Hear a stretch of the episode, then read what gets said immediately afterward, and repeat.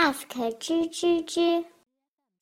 Hello，大家好，欢迎收看有趣有用屁话少的二手车问答节目 Ask 吱吱吱，我是主持人李三枝。这周二的时候，我们推出了一档新的改装节目啊，Fuck My Car。呃，第一期的造的车是我们公司的一辆工具车的五菱宏光。这辆车改完以后，大家对于外观说，哎，外观还挺像阿尔法的，外观改挺。但是很多人都在说啊，内饰丑死了，就跟到了什么动物的内脏里面一样。我觉得这就是偏见，你知道吧？甚至有人在后台回复。说我这个车是波推之车啊，说我是干副业用的，这就是偏见。你看保时捷的内饰都是红色的，你们怎么不说呢？五菱宏光一红色的，你们就说那波推之车，这种想法是不对的啊。呃，我们开始这一周的老老鼠啃书啊，这一周的老鼠啃书呢，我们给大家推荐呢，还是一本电子书。上一周给大家推荐那那电子书呢，车车车，我上次把价格说错，是三块九毛九，我说成两块九毛九了。这一次给大家推荐这本书呢，的确价格就是两块九毛九。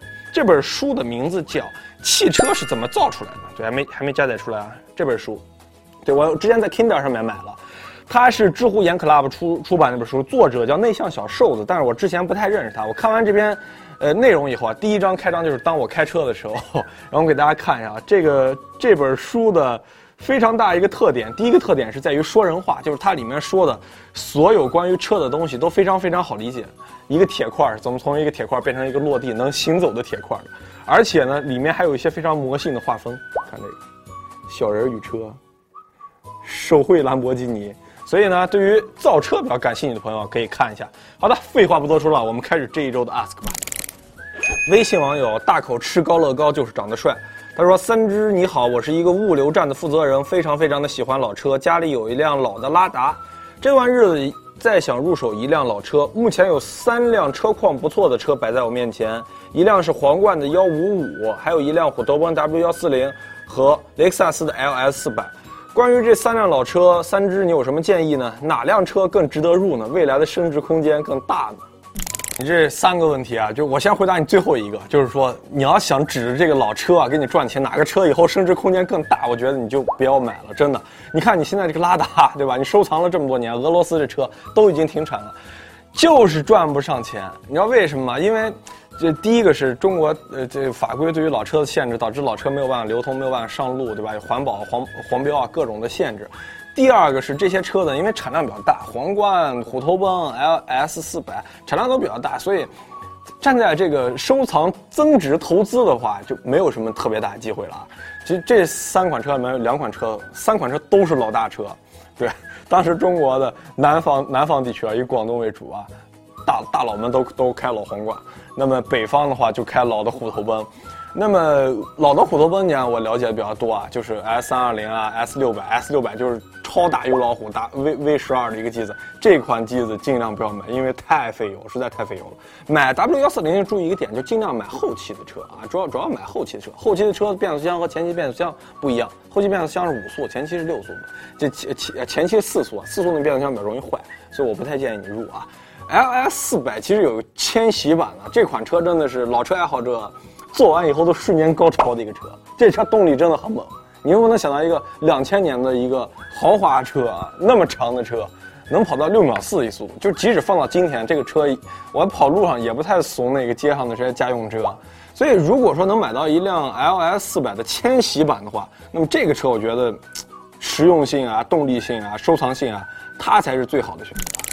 B 站网友叫时间是把翔。他说：“三芝芝，我是一个海外党，目前在一个石油机构工作，三十大几的预算（括弧人民币），本来是打算买三系顶配的，看完你的节目以后中毒了，想问一下这个价位在欧洲能买到什么低调、奢华、有内涵的二手车吗？P.S. 奥迪免谈。”对，那欧洲的朋友已经关注我们的节目了，但是实际上说一下，其实我对于新的就是宝马三系 F 三零二点零 T 的机子，我真的没有特别大的兴趣，因为我们的知道的节目里面有很多的之前的 E 九零的车主，很多 E 九零车主给我反映就是说，呃，开完开惯 E 九零，开惯这个三四四六以后，再突然一开 F 三零，会有种，就这个车还是三系嘛，会有一种这种感觉。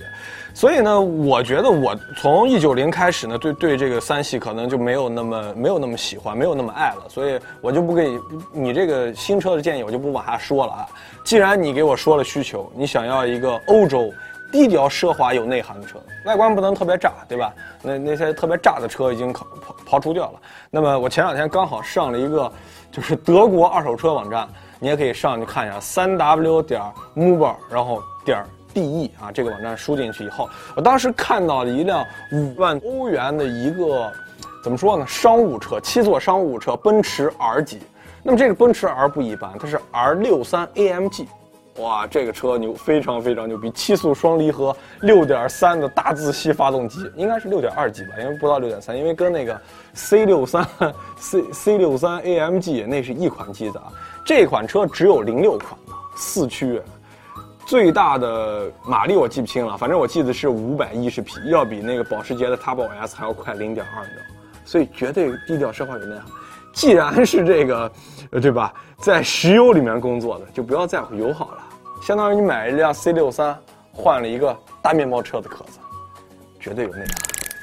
优酷网友叫青稞青稞青稞说：“鼠哥，我家是青海西宁的，老爸老妈都退休了，在家里没有什么事情干，想买一辆 SUV，没事带孩子还能出去玩。前面他们看上了哈弗 H 九，我劝了半天才把这个交买车的大权交给我。”预算二十万左右，求鼠哥推荐一辆动力好、四驱、坐着舒服、安全系数还高的车。这次选车我不能搞砸了。你看，一问到二十万左右的 SUV，大家想在想，你不要说又要开始推汉兰达了，对吧？其实的确是你看我在之前节目里面说，二十万左右，对吧？买一个四驱的汉兰达。动力也够，视野也够，样子也好看。的确，我觉得汉兰达真的是在这个所有的 SUV 里面，就看上去很大方、很大方的一个车。那么这次我们就不推汉兰达了，我们推一个稍微小众一点，在市场不太多见的车——阿库拉 MDX。有人叫叫叫讴歌啊，讴歌这个品牌。那么这个车首先销量比较一般，但是这个车呢其实并不烂。就是我周周围有一个同学，他爸就买这车。他爸买这个车的最主要原因是因为什么呢？是因为这个车安全系数，其实在一个，呃，碰撞试验里面，这款车的安全系数是非常高的。大家知道有什么 NCAP 啊、ECCNAP 啊，这这这些碰撞都是正面、侧面。实现在最苛刻的有北美有一个二十五度碰撞，有很多车在这个里面都都完犊子了。那么阿库拉跟这个车，就是说现在大家脑海里面想的最安全的品牌，沃尔沃的那个 XC60。这款车，他们当时在二十五度碰撞的时候是同样同样等级，所以阿库拉这款车就是可以说是日系品牌里面在这个二十五度碰撞里面分数应该是最高的，如果我没有记错的话，所以安全系数也过了，对吧？现在这个车呢，零七年的车，因为当时这车比较贵，新车好像七十多万，七十二万，全国报价要八十万，零七款的车现在在二手车市场里面大概二十万左右，买这个车要比买汉兰达，我觉得更低调奢华有内涵一点，所以可以去看一看。新浪微博的网友啊，叫叫我大后超。呃，三只，上次我开我爸的锐志出去漂移，把后杠给蹭掉了。我爸把车修好以后，把 ESP 那个按键给抠掉了。我今天开他的车出来装逼，发现无法漂移了，好伤心。求助有没有其他关闭 ESP 的方法？跪求跪求，哭的表情。你好，大后超，你就是传说中的那种熊孩子吧？对吧？虽然你爸爸这个还挺懂车的，把这个 ESP 按键。抠掉，但是这没有办法阻止你漂移。我我我我告诉你一个工程模式关闭这个锐志 ESP 的方式啊！你现在上车对吧？我我我拿我的两只手来模拟两只脚，呃，上车以后先把车打着，OK。现在呢，这边脚刹不是在这个位置吗？现在轻踩脚刹，看这个仪表台上这个脚刹这灯亮了，不要把它完全踩下，轻踩，轻踩住了，这个脚踩三脚刹车，一二三，踩到第三下的时候呢，刹车不要松。这个，这个脚刹抬起来，一二三，踩三下，然后这个时候脚刹不要松，再抬起来刹车，一二三，哎，脚刹再别松，再踩两脚，脚刹，这个时候你就会发现，屏幕上面那个 ESP 的那个图标突然亮，这个时候完全就把 ESP 关闭掉了，它就是工程模式，就是这个车在出厂的时候会用这种工厂模式啊，工程模式啊来测试这个车的一些性能。但是呢，这种方式关闭 ESP 以后，它就是 ESP 彻底关闭了，所以有一定的危险性啊。建议你还是到空比较空比较大的场地去做这个动作，会更这个安全一些啊。同样的这个方法呢，也适用在这个呃八六 GT 和这个 BRZ 上面。不过这个脚呢就会换成这个离合啊，变成手刹，都是可以完全关闭掉的。回家可以试一试，不用担心这个模式打开以后再无法关闭了。只要你把钥匙拧掉，再重新启动一下，这个 ESP 又重新又开启了啊，去玩吧。这是汽车之家网友叫野驴团，他说老鼠哥，我是一个毕业一年的大学生，极度喜欢汽车越野，最大的梦想就是有一辆超级牛逼的硬派越野车。牧马人是我，牧马人是我的最爱，不过价格嘛，哎，就让我止步了。能不能帮我推荐推荐吉普的自由客和北汽的 B 勾四零 L 这两款车怎么样？值得入吗？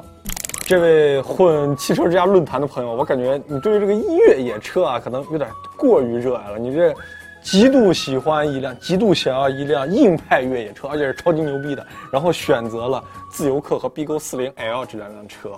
我觉得就是硬派越野，我觉得最起码点就是你得能过一个交叉轴吧。这两辆车真的很悬啊，对不对？所以，呃，我对于这种硬派越野，而且超级牛的这种硬派越野有一个定位，就是你花五十万买一辆硬派越野，然后你说啊，媳妇儿，我买一辆新车，然后你媳妇儿把车门打开，就是你媳妇儿回回头望你一眼说，他妈的钱都去哪儿了？就是我觉得真的特别厉害的那个。嗯，硬派越野车整个的内内饰啊、中控啊特别简陋，能机械的全部都机械，包括我之前看那卫士，车窗都是手摇的。所以我觉得，如果作为一个入门的一个硬派越野来看的话，年限稍微长一点，可以看一看 L C 八零，还有这个途乐的 Y 六幺、Y 六零都可以看一看。那么这个 Y 六幺、Y 六零啊，就是说这什么车啊？途乐，其实这是日产的一款神作，但是在我觉得它在越野性能上，还有跟在质量方面，其实一点都不输这个陆巡。但是在国内真的就是我不知道营销没做好啊，还是因为大家不认这个品牌，在中国销量真的特别特别的差。我们就拿 L C 八零和 Y 六零这这两两个车来对比啊，就这辆车最大的区别就是优势就是都很硬。最大的区别就是，呃，你要在二手车市场上买到一辆 L C 八零比较容易，然后淘到一辆 Y 六零，你要翻山越岭，爬过很多二手车市场，都很难找到一辆车况不错、没有事故的车。这种硬派越野车事故率还是相对来说比较高的，尤其这种翻车啊，然后这个 A B C 柱啊有有变形现现象，这种硬派越野车会多一些。其实我觉得，如果说这样的话，我是比较建议说硬派越野就是还是买新的会好一些，买新的会省心一些。我建议你，如果要作为一个入门爱好者的话，其实去看一看那个北汽吉普生产的二五零零，一万多块钱，豁沙子去哪儿玩绝对够了，对吧？万一说这车坏了，没有特别大的成本，因为作为一个越野新手来说，挑战特别复杂路段是非常危险的。所以我建议你先通过这个车先练手，以后有钱了再。买个普拉多，对吧？那多屌！好的，我们来公布一下这一周的获奖名单啊。第一名叫少数派报告，头像是一个北极熊在吃糖葫芦，地区荷兰。第二名叫哇 biu，头像是一个男的在咬一个女孩的脸，广东惠州的朋友。第三名叫 Number One 啊，北京海淀的朋友，同样是只小猫，上面写个 Rush B。恭喜这三位小伙伴获得了我们知道的。铲土机，对上一期说错了，挖掘机暴露了我伪蓝翔的专业。好的，如何获得我们下一期的装载机奖品呢？